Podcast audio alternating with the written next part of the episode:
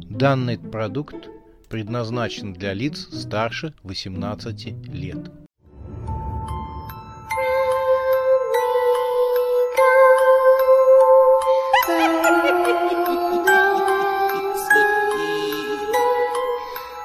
Пощекочи, нервишки.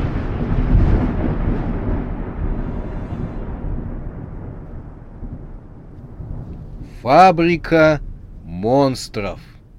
Часть вторая. Магическое производство.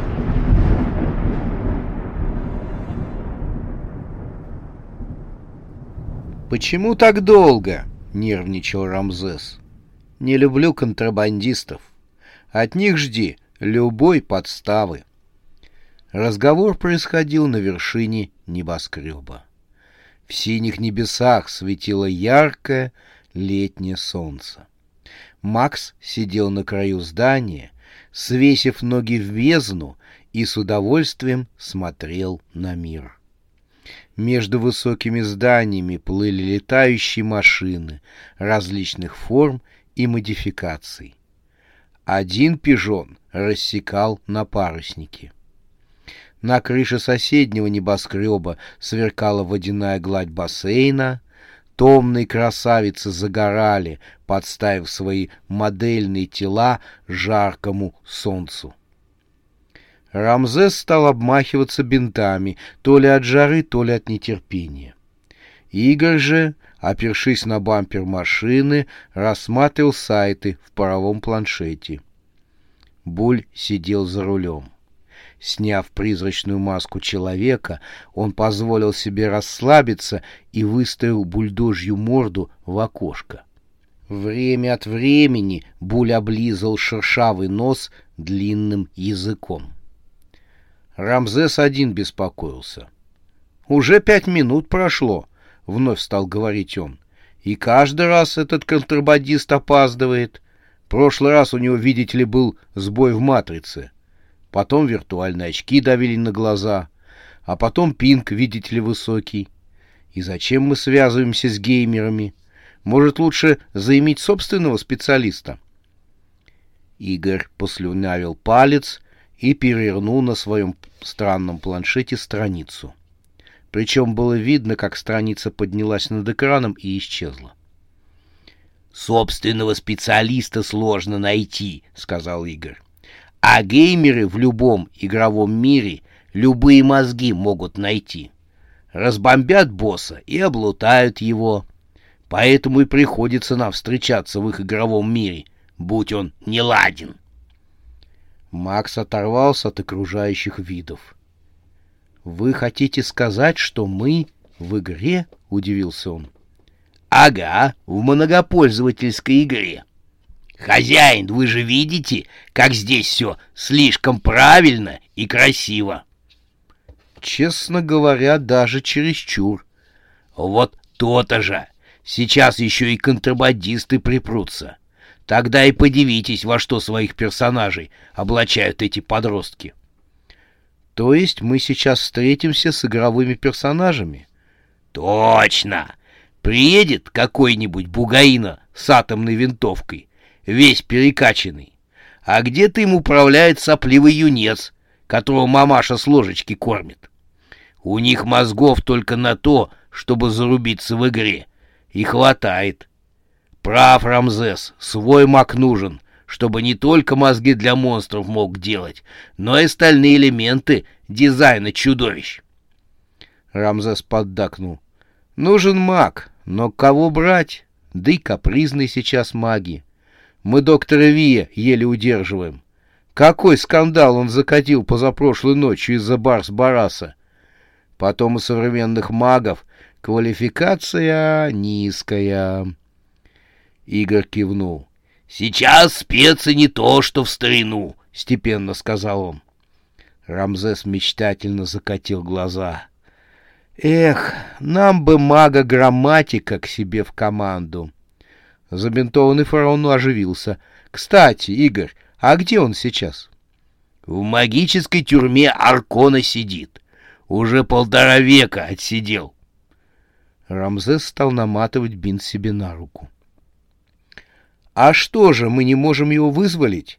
Ему еще век сидеть. Так купить? У кого покупать? У глархов? Тюремщиков Арконы? Глархи неподкупны. Рамзес подошел к Игорю. «Выкрасть!» — сказал он. Игорь иронично посмотрел на него. «Ваше фараонское высочество, я не думал, что у вас есть криминальные наклонности, хотя и подозревал». Рамзес был объят новой идеей. «Выкрасть! Точно выкрасть его оттуда надо!» С неба к небоскребу, на вершине которого размещались наши герои, подлетела вереница реактивных акул, на которых верхом сидели контрабандисты. У всех них были брутальные образы героев-супербоевиков с гиперболизированной мускулатурой, что должно было компенсировать никчемное положение в реальном мире управляющих ими геймеров. Главарь, самый крупный из бандитов, с четырьмя мускулистыми руками, весь изукрашенный татуировками, обвешанный разнообразным оружием, свирепо помахал рукой. Контрабандисты посадили своих реактивных акул и вышли на середину крыши. К ним подошли Игорь и Рамзес. Позади них шел Макс. Чуть поодаль держался Буль. Руку он держал за пазухой и следил за каждым движением контрабандистов. Главарь контрабандистов смирил взглядом Игоря и спросил. «Принес?» Тот элегантно снял черные очки с длинного носа и улыбнулся плотоядной улыбкой. «Принес!» — ответил он, а затем, выждав паузу, спросил. «А ты принес?» «Принес!» — был ответ. «Показывай!» Главарь посмотрел на своих подельников. Их было пятеро. Все громадные амбалы, увешанные оружием, с перекачанными мышцами, и расхохотался. Его банда поддержала грубый смех босса. «Нет, вначале ты показывай». А может, ты? Нет, ты. Давай-ка ты. Слушай, у меня за спиной винтовка с ядерным прицелом и лазерными пулями. И если... Рамзес перебил его. А может, наоборот? Ну, что я говорю? Может, винтовка с лазерным прицелом и ядерными пулями? Я так и сказал. Нет, ты сказал иначе. Как я сказал, так и будет. Показывай, что принес. Игорь потер свой нос. — А зачем так нервничать? — спокойно сказал он. — Сказал, принесли. Значит, принесли. И он достал из кармана монету номиналов в один магический рубль. Контрабандисты, как зачарованные, смотрели на монету. Игорь спрятал монету в карман. «Посмотрел? Показывай теперь ты!» «Мы как на бандитской стрелке из дешевых фильмов», — подумал про себя Макс, и даже напялил на себя черные очки. Главарю контрабандистов подельники поднесли кейс. Тот набрал на нем комбинацию и над крышкой кейса возникла мерцающая голограмма человеческого мозга. Виртуальное изображение мозга поворачивалось вокруг оси. Вот оно, виртуальное сознание. Самое лучшее. Не врешь? Выбивали на дьявольском уровне в режиме хардхорта. Если незнакомый хакер то не сдобровать бы нам. Защита у персонажа сильная. Нас чуть не вычислили. Знаешь, как сейчас строго с читами? Посадить могут. Ты на что намекаешь, голографическая физиономия? Главарь ухмыльнулся. Требуем увеличить награду. Мы договорились на один магический рубль. Клавяр развел руками. Сам знаешь, с криптовалютой сейчас непонятки, а макрубль всегда в цене. Потом, если нас засекут, то за игру с читами мы можем круто погореть.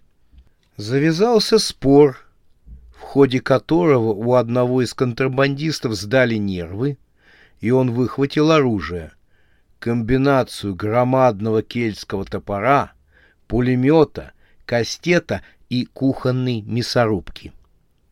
Молчаливый Буль бахнул в него из здоровенного кольта времен Дикого Запада и отстрелил контрабандисту руку.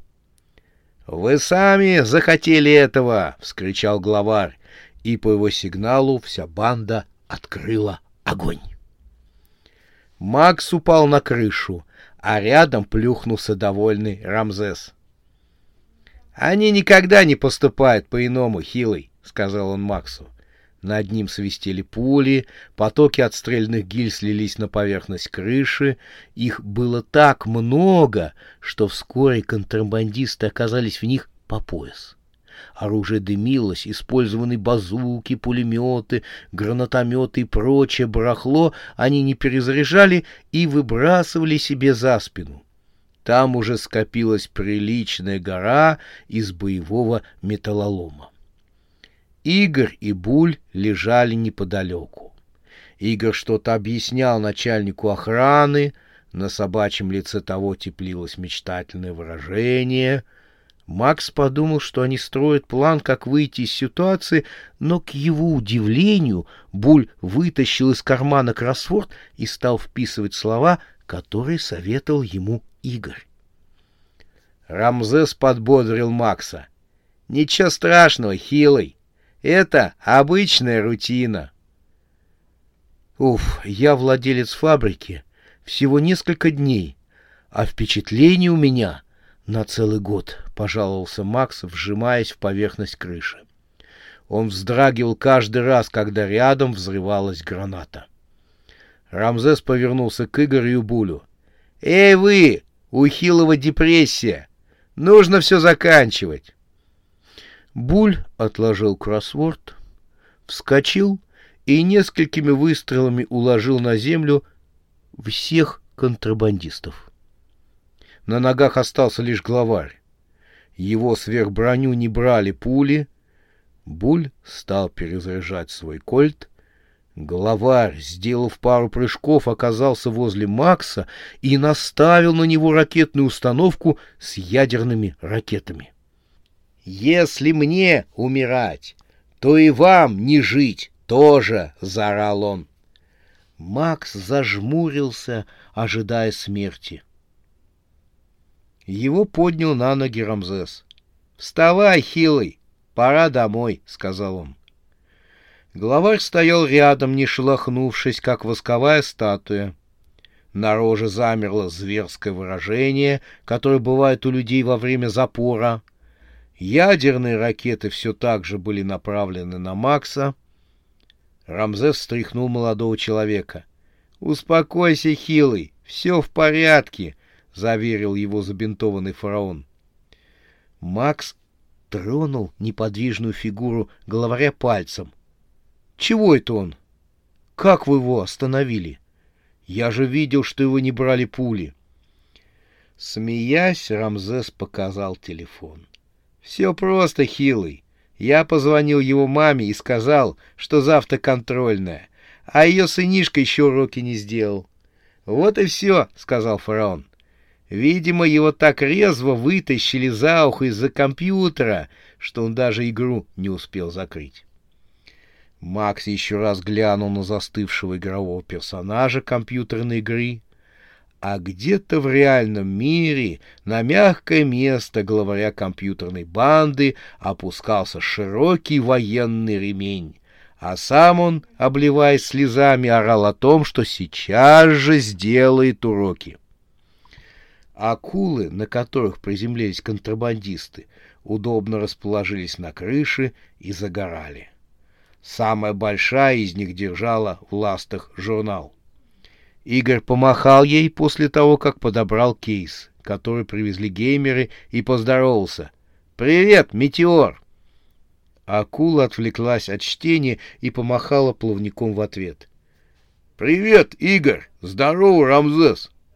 «Как дела, Метеор?» — поздоровался Рамзес. «Сам видишь, перекур!» «А как и жена и дети?» «Нормально. Павлик пойдет в первый класс». «Передавай привет семье». «И вам того же». Игорь закинул кейс в катафалк.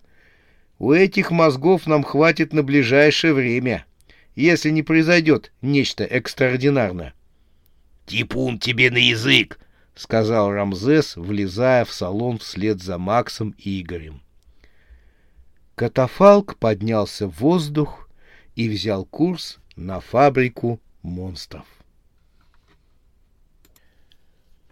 Макс на ватных ногах валился в их с Юли спальню. Он уже привык к похоронному антуражу спальни, но от пережитых за весь день впечатлений его покачивало. Он чувствовал себя опустошенным. Не раздеваясь, он повалился на кровать и хотел закрыть глаза. Вдруг кровать под ним ожила и заорала Юлиным голосом. «Помогите! Мертвецы! Меня убивают мертвецы!» Мак вскочил, как ошпаренный. Юля, укрытая с головой одеялом, бесновалась на кровати. Ничего не видя, она схватила попавшийся ей под руки жесткий диванный пуфик и стала отчаянно им размахивать. «Не дам я вам мое лицо!» — верещала она, раскручивая пуфик над собой, как вертолет лопасти пропеллера, словно собиралась взлететь. Набравший скорость пуфик въехал в голову ничего не понимающего Макса.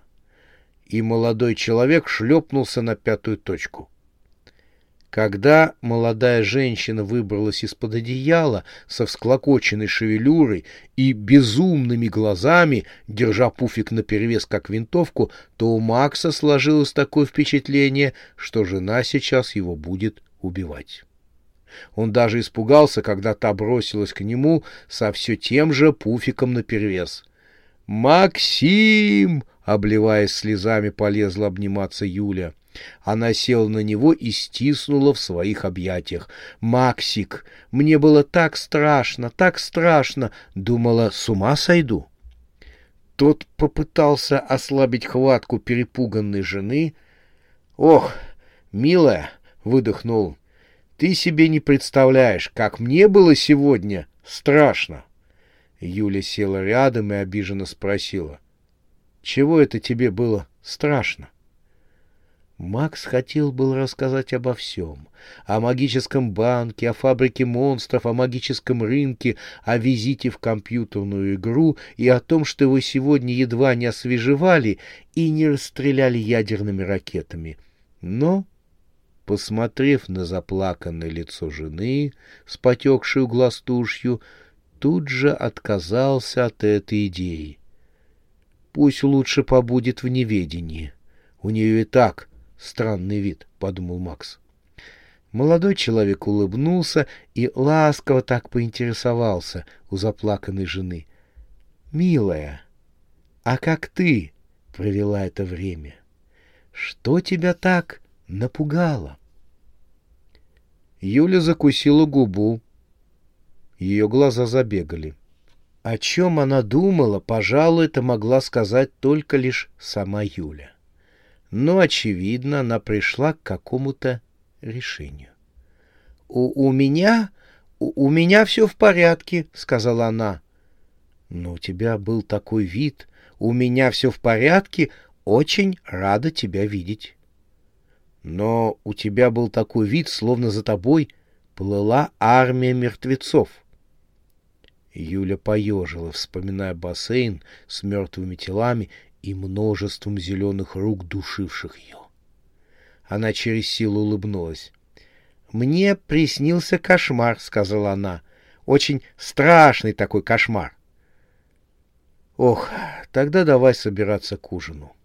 Игорь сказал, что скоро подадут его, и ляжем спать пораньше. Юля согласилась. Когда они выходили из спальни, чтобы перейти в обеденный зал — она у него вдруг спросила, «Макс, а почему ты сказал, что за мной плывут мертвецы?» Жена внимательно следила за тем, как меняются выражения на лице Макса. «Так, милая, просто присказка такая, и все». Та сделанно рассмеялась, а Макс фальшиво поддержал ее. «Нет, милый, ты сказал, что мертвецы именно плывут за мной. Плывут, и ничего больше», — подумала Юля.